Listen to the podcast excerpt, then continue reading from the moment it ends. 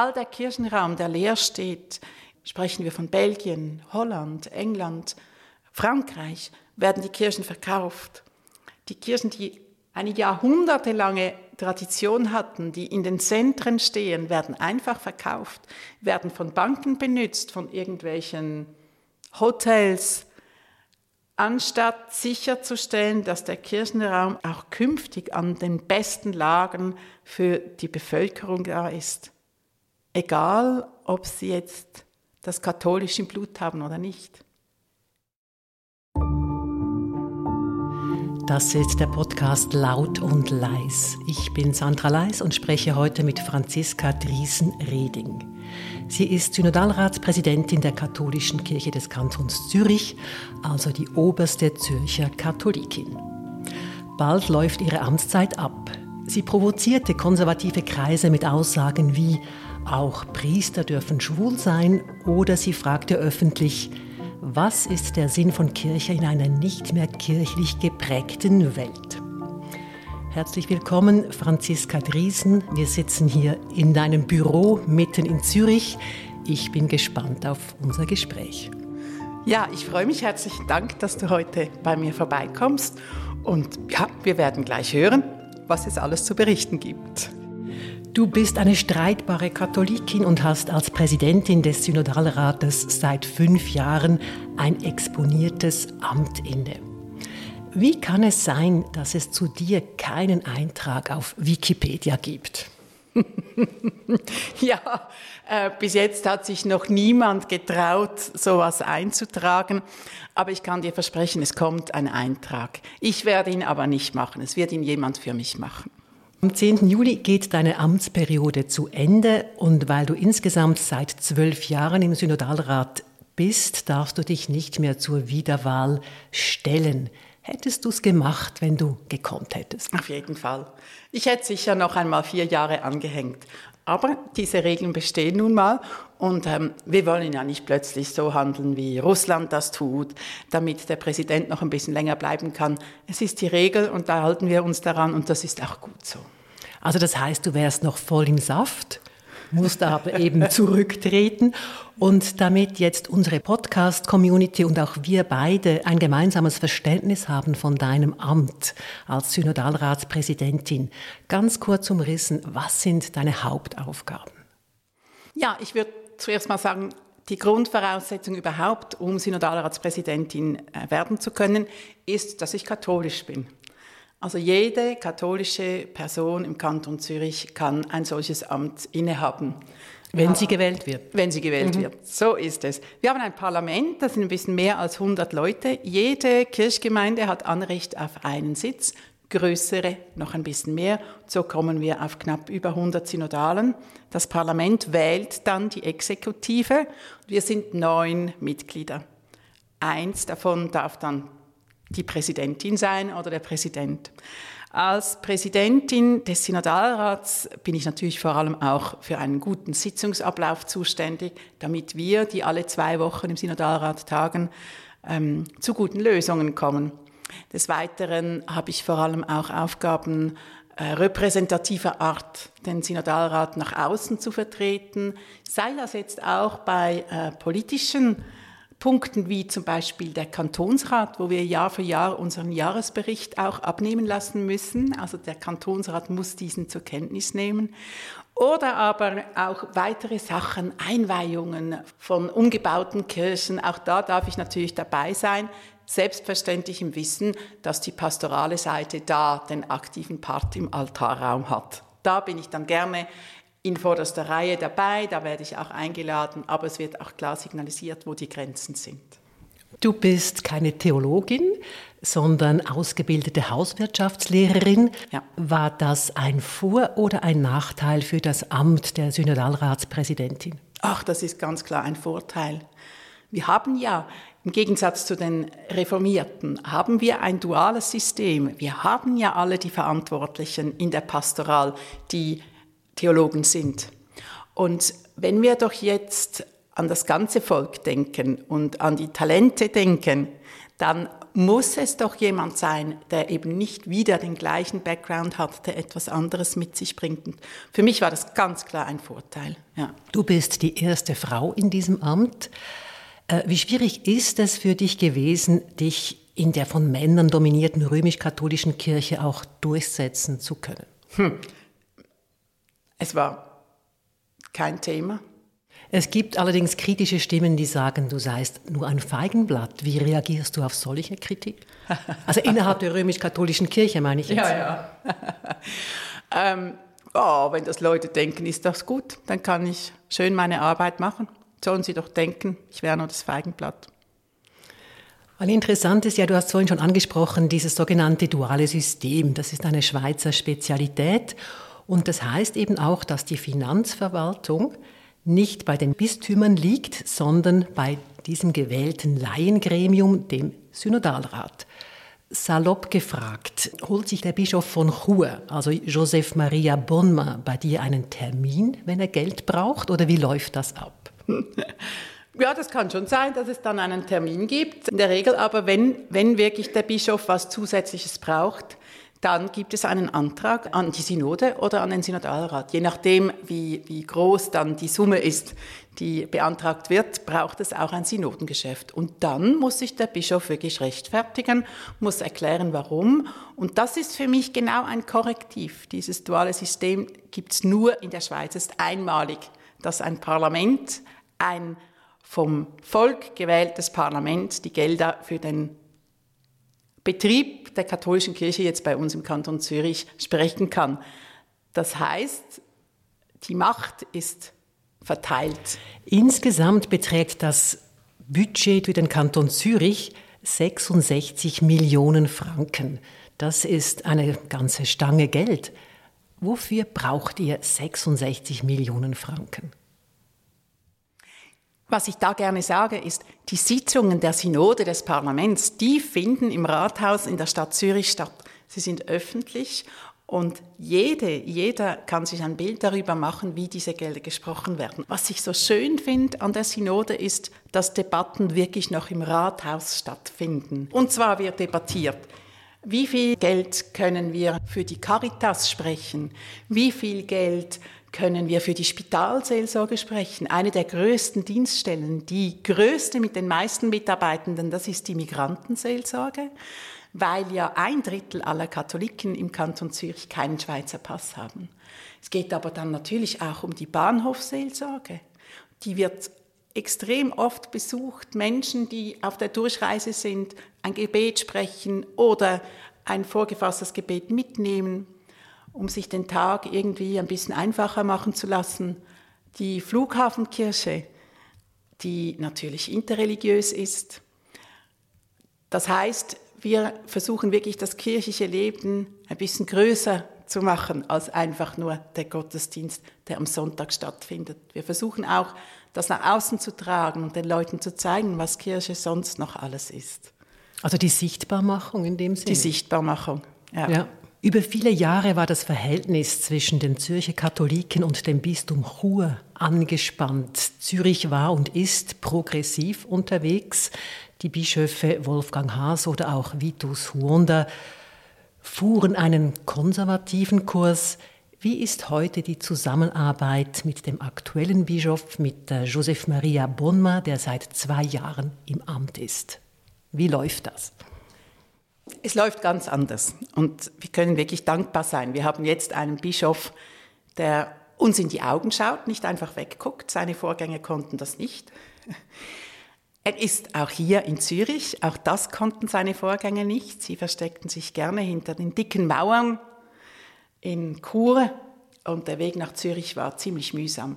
Der jetzige Bischof, der ist oft hier. Er hat sein Büro ganz in der Nähe hier bei, bei uns am Hirschengraben und das bedeutet auch, dass die Wege sehr viel kürzer geworden sind, dass man sich schneller zu etwas austauschen kann, wenn es brennt, dass man sich telefonieren kann. Das war vorher nicht möglich, man kannte die Nummern voneinander gar nicht. Jetzt ist das alles möglich. Man trifft sich im Gang, unsere Mitarbeitenden treffen den Bischof. Das ist was ganz anderes. Es ist, es ist ein nahbarer Bischof, der gemeinsam mit seinen Leuten unterwegs ist. Also alles im grünen Bereich.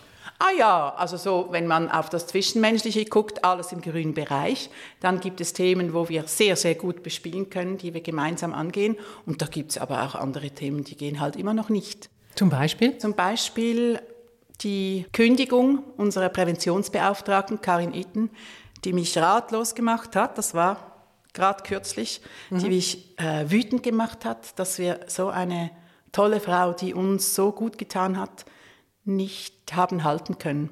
Ich habe gesagt, es ist eine Bankrotterklärung. Das sehe ich so, dass äh, diese Menschen, die uns jetzt im Moment so unglaublich unterstützen, wo wir eine schwierige Zeit durchlaufen mit den Missbrauchsskandalen, wo wir einfach auch voll und ganz auf Prävention setzen müssen, damit wir wie auch für uns sicherstellen können, dass wir nichts unterlassen haben in dieser Thematik.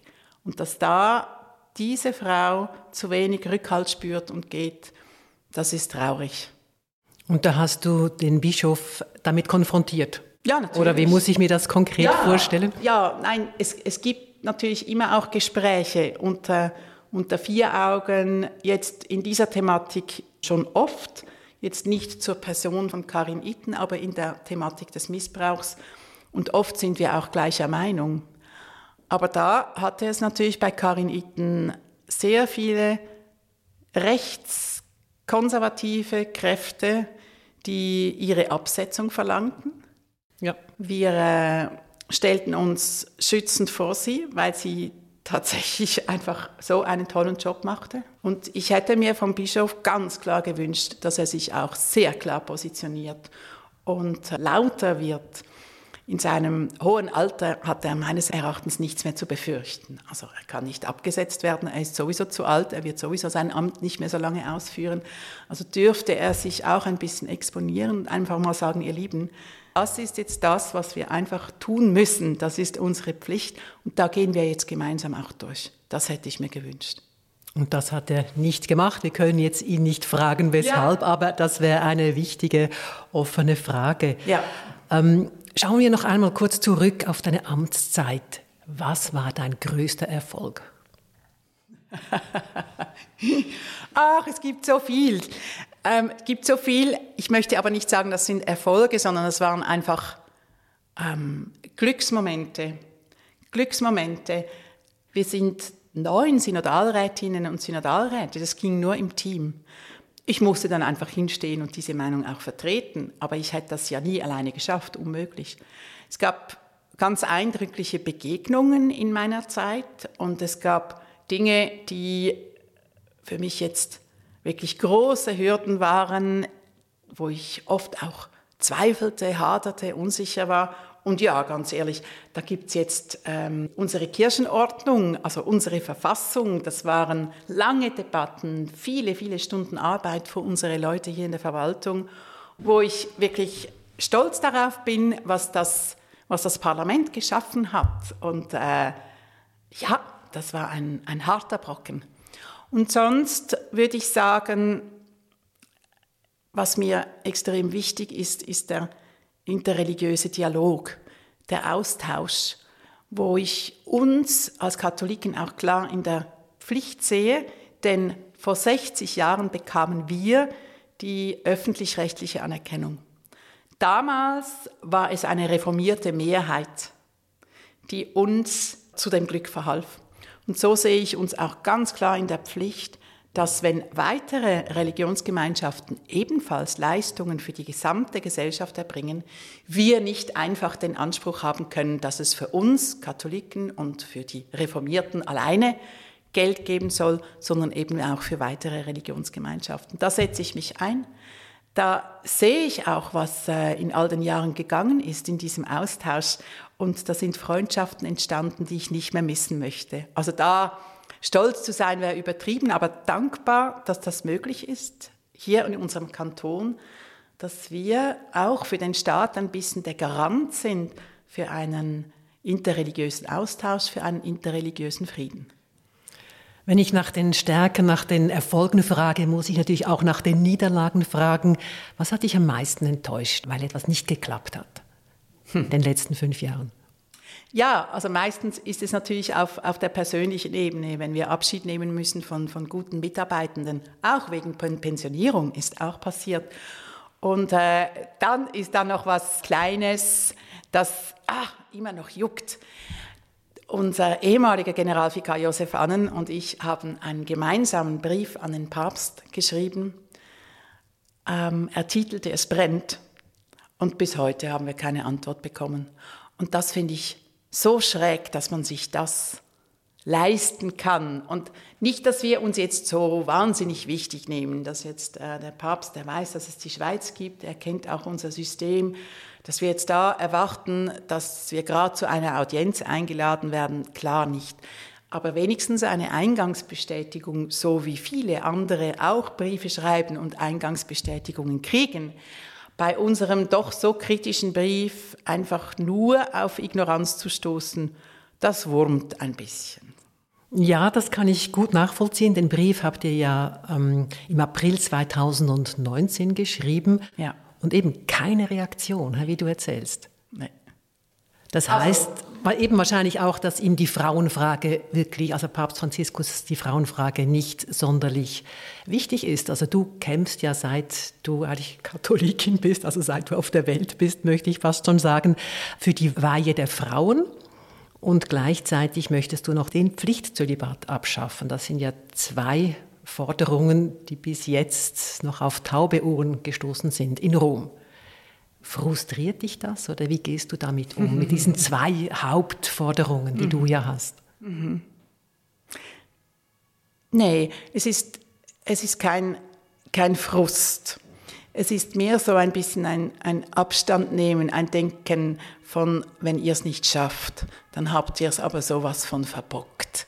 Also, dass ich wie so das Gefühl habe, ich spreche langsam in der dritten Person und nicht mehr wir müssen gucken. Und ich denke, das ist umso schlimmer, weil das passiert ja ganz vielen Menschen. Man kann von Säkularisierung sprechen, aber man kann auch davon sprechen, dass die Hoffnung irgendwann aufhört und man denkt, ja, pff, macht ihr, was ihr wollt. Wir gucken für uns. Die Bischöfe haben keine Autorität mehr. Der Papst hat keine Autorität mehr. Wir machen einfach, was, was wir können. Du hast gesagt, der Papst hat keine Autorität mehr. Das stimmt so wahrscheinlich nicht, wenn man die ganze Welt anschaut. Absolut. Nein, ganz, ganz klar. Ich sage einfach so die, die Betrachtung von außen, dass die Autorität wirklich wegfällt, dass es ähm, vielen Leuten unterdessen nicht mehr so wichtig ist. Ich sehe aber auch, wenn ich in Rom bin, bin ich auch beeindruckt. Ist ein toller Mann, der Papst, ist ein, eine eindrückliche Person. Und ich habe jetzt vorhin ein bisschen geschildert, das Glas ist halb leer. Man kann das Glas auch halb voll ansehen. Und die kleinen Schritte, die er in die Wege leiten konnte, die sind auch da. Das sehen wir ja auch, das hören wir auch. Und eine der schönsten Aussagen, die er gemacht hat, war in einem Flug. Da macht er immer sehr, sehr persönliche Interviews. Ein Flug in einer Runde mit Journalisten, wo er eben für die Segnung Homosexueller gefragt wurde, hat er gesagt, wer bin ich denn zu urteilen? Und da denke ich, da muss man darauf aufbauen, auch, auch wenn nachher irgendwelche gegenteiligen Aussagen kommen, Rückschläge sind, dass wir diese Sachen nehmen und daran aufbauen. Mhm. Und ihn da auch beim Wort nehmen, Absolut. möglicherweise ja. Mhm. für die Zukunft. Vor deiner Zeit als Präsidentin warst du sieben Jahre lang äh, Synodalrätin und hast das Ressort Migrantenseelsorge, so heißt es, geleitet. Äh, welches ist die wichtigste Erkenntnis, die du aus dieser Zeit mitnimmst? Ja, da muss ich wirklich sagen, ich war damals der Meinung, also die Migranten, die kommen in die Schweiz und ähm, sind dann irgendwann einmal integriert, assimiliert und dann können wir aufhören mit Migrantenseelsorge. Also jetzt ein bisschen vereinfacht ausgedrückt.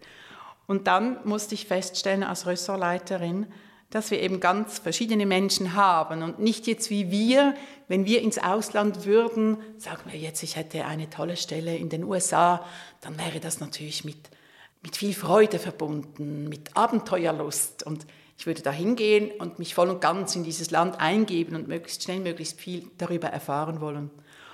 Wenn aber Menschen in die Schweiz kommen, ist es meistens so, dass sie halt in ihrer Heimat keine Perspektive haben oder vielleicht sogar flüchten mussten.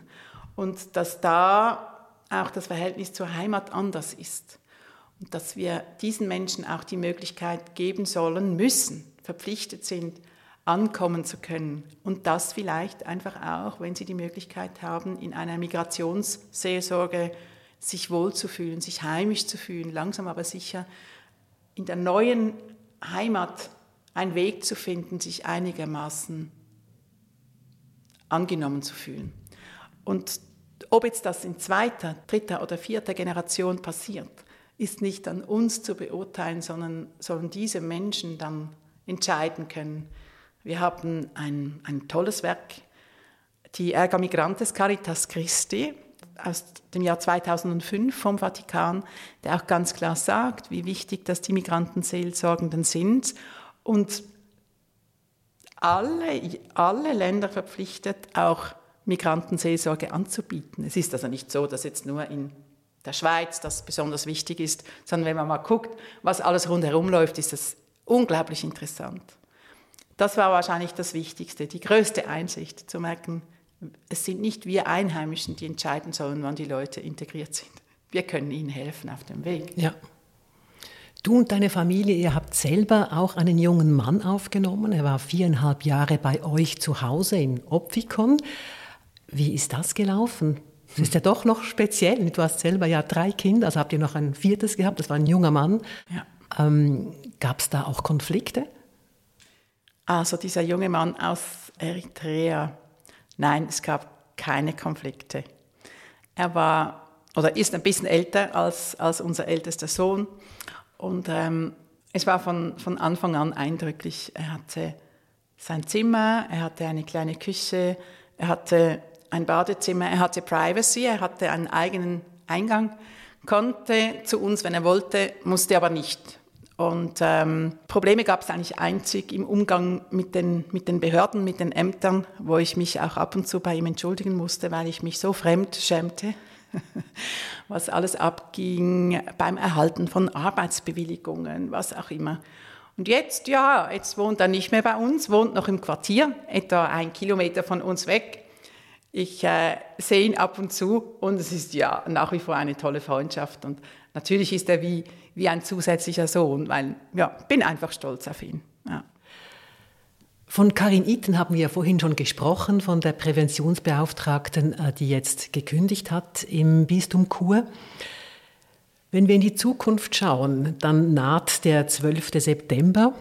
Da kommt die Pilotstudie heraus, wo es um die Geschichte des sexuellen Missbrauchs im Umfeld der römisch-katholischen Kirche in der Schweiz geht. Also viele Menschen warten auf diese Veröffentlichung am 12. September. Was vermutest du? Was kommt da raus? Ist das eine Bombe oder mit was rechnest du? Ich rechne mit einer Bombe, ja. Wir wissen es von den Ländern um die Schweiz herum, die das schon längst, längst gemacht haben. Wir hinken da hinterher. Und da sage ich jetzt extra wir, weil auch wir Kantonalkirchen ja nie irgendwas in die Wege geleitet hätten, das äh, schon hätte gestartet werden können. Also es ist jetzt auf nationaler Ebene. Ich denke, es ist sehr, sehr gut, dass da die Bischofskonferenz mit den ähm, Ordensoberen und den staatskirchlichen Organen unterwegs sind, dass man das wie auch gemeinsam anpacken konnte. Aber es wird ein Tsunami kommen. Also es ist ganz klar, der Missbrauch hält nicht einfach an der Landesgrenze zur Schweiz. Und es ist auch nicht so, bin ich überzeugt, dass jetzt ähm, wir von den Kantonalkirchen alle die Guten sind und nur Priester Missbrauch missbrauchen können. Ähm, auch, auch da wird es, wird es sicher ein paar Sachen geben, die nicht gut sind. Und darum eben auch die Idee, wir, wir müssen einfach alles, alles geben, dass wir das verhindern können. Und ich bin froh um jeden Hinweis, wenn Menschen Vorschläge haben oder auch um das internationale Netzwerk, das ich aufbauen durfte, wo wir von Deutschland hören und von Frankreich hören, was für Lösungsansätze da sind, dann bin ich froh. Also einfach Vollgas geben in der Prävention. Aber umso schlimmer ist es doch, dass man jetzt Karin Itten quasi in die Wüste geschickt hat. Sie hat diesen Verhaltenskodex geschrieben, zusammen mit äh, Stefan Loppacher. Er ist noch hier, aber da hat man ja schon das Gefühl, die Bischöfe wollen vielleicht etwas anderes als du in der Rolle der Synodalratspräsidentin des Kantons Zürich. Oder täusche ich mich da? Nein, du täuscht dich nicht. Im Gegenteil, meine Wahrnehmung ist, dass man gerne darüber spricht, dass man den Missbrauch verhindern will. Ganz klar. Das, das will niemand. Aber wie ist die Form, den Missbrauch zu verhindern? Und sobald es unbequem wird, sobald es weh tut, hmm, will man es nicht. Welches Bistum hat eine Stelle, so wie wir sie in Zürich haben? Damals gab die Bischofskonferenz eine Richtlinie heraus, wo sagte, es braucht Präventionsbeauftragte. Damals wurde im Bistum Chur uns im Synodalrat gesagt, ja, das ist jetzt nicht so verbindlich. Ähm, die Bischöfe konnten diese Dokumente vielleicht gar nicht so recht lesen und das steht jetzt da, aber also es eilt nicht. Und dann haben wir in Zürich gesagt, wir warten nicht, wir machen es einfach. Wir suchen die Leute, wir stellen die an. Und dann kam der Wechsel in der Bistumsleitung zum Glück und der Bischof begab sich auf den Weg und war dann mit im Boot hat das mitgetragen. Wir hatten es alleine das erste Jahr finanziert von Zürich aus. Wir gaben unseren anderen Kantonen im Bistum ein bisschen Zeit, weil da ist die Finanzierung nicht so einfach. Und äh, jetzt haben wir das. Aber wer hat das auch? Eine 100% Stelle nur für Prävention? Ja, niemand. Beim Verhaltenskodex. Wer hat sowas? Niemand in dieser Form. Er wird zum Glück übernommen, aber das heißt für mich auch, man macht es einfach pour la Galerie. Man sagt gerne, ja, ja, es ist uns ein Anliegen. Aber sobald man wirklich Nägel mit Köpfen machen muss, dann hat man halt eben keine Zeit, nicht genügend Budget, nicht die passenden Personen. Ja, das geht nicht. Ja, spätestens wenn diese Pilotstudie rauskommt, dann muss ja die römisch-katholische Kirche wirklich reagieren und nachher agieren. Eben, und das Reagieren, das ist so ärgerlich. Immer erst reagieren, wenn die Presse was berichtet. Ach, jetzt müssen, ja, vielleicht können wir es noch vertuschen. Ach, jetzt müssen wir wahrscheinlich doch handeln. Ja gut, dann reagieren wir jetzt halt. Nein, agieren proaktiv unterwegs sein, das ist die einzige Möglichkeit. Wir als Kirche haben da einen doppelten Anspruch, dass wir doch, die immer nur von Moral sprechen, auch vorzeigen können, dass wir die Allerbesten sind in der Präventionsarbeit, in der Bildungsarbeit, unsere Priester anständig ausbilden, dass die auch wissen, wo die Grenzen wirklich sind. Und solange das nicht passiert, können wir noch so sagen, wir machen ja so viel Gutes. Das reicht nicht mehr. Öffentlich hast du einmal gefragt, was ist der Sinn von Kirche in einer nicht mehr kirchlich geprägten Welt? Hast du in der Zwischenzeit eine Antwort darauf gefunden? Nein. Ich denke, diese Frage müssen wir uns immer, immer wieder stellen. Und die Antwort für mich habe ich schon gefunden. Und wie lautet die? Ja, die Antwort für mich lautet, wir müssen für die Menschen an der Peripherie da sein. Wir können einfach nicht mehr das Gefühl haben, wenn wir uns um uns drehen, wenn wir uns in unserer Bubble bewegen, bleibt es noch katholisch. So das Gefühl, wenn wir uns einigeln, dann, dann, dann schaffen wir das. Dann sind wir zwar nur, nur noch ein paar wenige, aber die richtigen. Und für mich muss natürlich die Kirche, mein Verständnis vom Evangelium, für alle da sein. Sie darf nicht diskriminieren. Und solange das Umfeld das nicht so sieht, können wir nicht. Also solange unsere Bischöfe das immer noch anders sehen oder sich gerne auch halt einfach in ihren Gottesdiensten bewegen und da für sich auch wirklich was machen können, dass das, wenn das so im Vordergrund ist, dann kommt es nicht gut. Also ich habe die Antwort für mich, aber ich habe die Antwort fürs Volk nicht. Was brauchen denn die Menschen? Wo können wir helfen? All der Kirchenraum, der leer steht in anderen Ländern, sprechen wir von Belgien, Holland, England, Frankreich, werden die Kirchen verkauft. Die Kirchen, die eine jahrhundertelange Tradition hatten, die in den Zentren stehen, werden einfach verkauft, werden von Banken benutzt, von irgendwelchen Hotels, anstatt sicherzustellen, dass der Kirchenraum auch künftig an den besten Lagen für die Bevölkerung da ist. Egal, ob sie jetzt das katholische Blut haben oder nicht. An diesen Lagen müssen doch diese Kirchenräume auch künftig für alle Menschen zur Verfügung stehen. Das denke ich, das sollte ankommen. Das wäre deine Vision das für die Zukunft. Vision. Im Wissen, dass wir immer weniger werden, dass immer mehr Leute zur Kirche austreten und in der Hoffnung, dass man den Horizont öffnen kann und sieht, dass diese Gebäude auch weiterhin fürs Volk und nicht für eine kleine elitäre Gruppe zur Verfügung stehen soll. Also dann müssen sie interreligiös geöffnet werden. Auf jeden Fall, oder? Logisch. Mhm. Ja. Am 10. Juli geht deine Amtszeit als Synodalratspräsidentin zu Ende. Kannst du uns zum Schluss noch kurz verraten, was danach kommt für dich?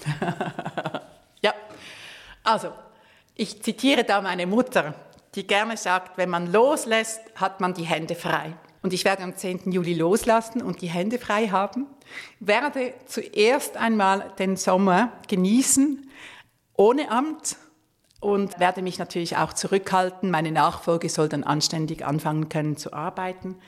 Und dann habe ich ein paar Ideen. Ich habe ganz viele Ideen. Ich könnte mir vorstellen, auf, als Köchin auf ein Schiff zu gehen. Ich sammle Porzellan. Ich habe fürs Leben gern schönes Porzellan. Ich habe so viele Services, dass ich ein Café öffnen könnte. Auch zum Beispiel mit Menschen, die einmal flüchten mussten. Das sind so Ideen, das sind Visionen. Ich werde ganz bestimmt nicht jetzt Zürcher kirchenpolitisch aktiv sein. Das werden meine Nachfolger machen. Aber das Thema Kirche wird mich weiterhin beschäftigen, vor allem das Thema Frauen, auch die Netzwerke, die werde ich weiterhin bespielen. Ja, da sind Freundschaften entstanden, die bleiben. Also das heißt, der Blick in die Zukunft ist noch sehr, sehr offen mit vielen Optionen, aber ich will jetzt einfach zuerst meine Amtsdauer abschließen anständig abschließen können. Bis zur letzten Minute werde ich nicht müde und dann habe ich die Hände frei. Das war die vierte Folge des Podcasts Laut und Leis. Wenn ihr, liebe Zuhörerinnen und Zuhörer, uns Feedback geben mögt, gerne per Mail an podcast.cat.ch oder per WhatsApp auf die Nummer 078 251 67 83.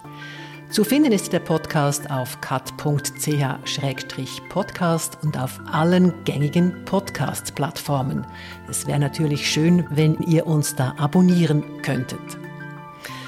In der nächsten Folge von Laut und Leis geht es um das Thema Pilgern zwischen Tradition und Trend. Mein Gast wird Esther Rüdimann sein. Sie ist Seelsorgerin der katholischen Kirche in Rapperswil-Jona und hat vielfältige Erfahrungen gesammelt mit dem Pilgern. Sie ist beispielsweise zu Fuß nach Rom und auch schon nach Jerusalem gepilgert. Bis in zwei Wochen und bleibt laut und manchmal auch leise.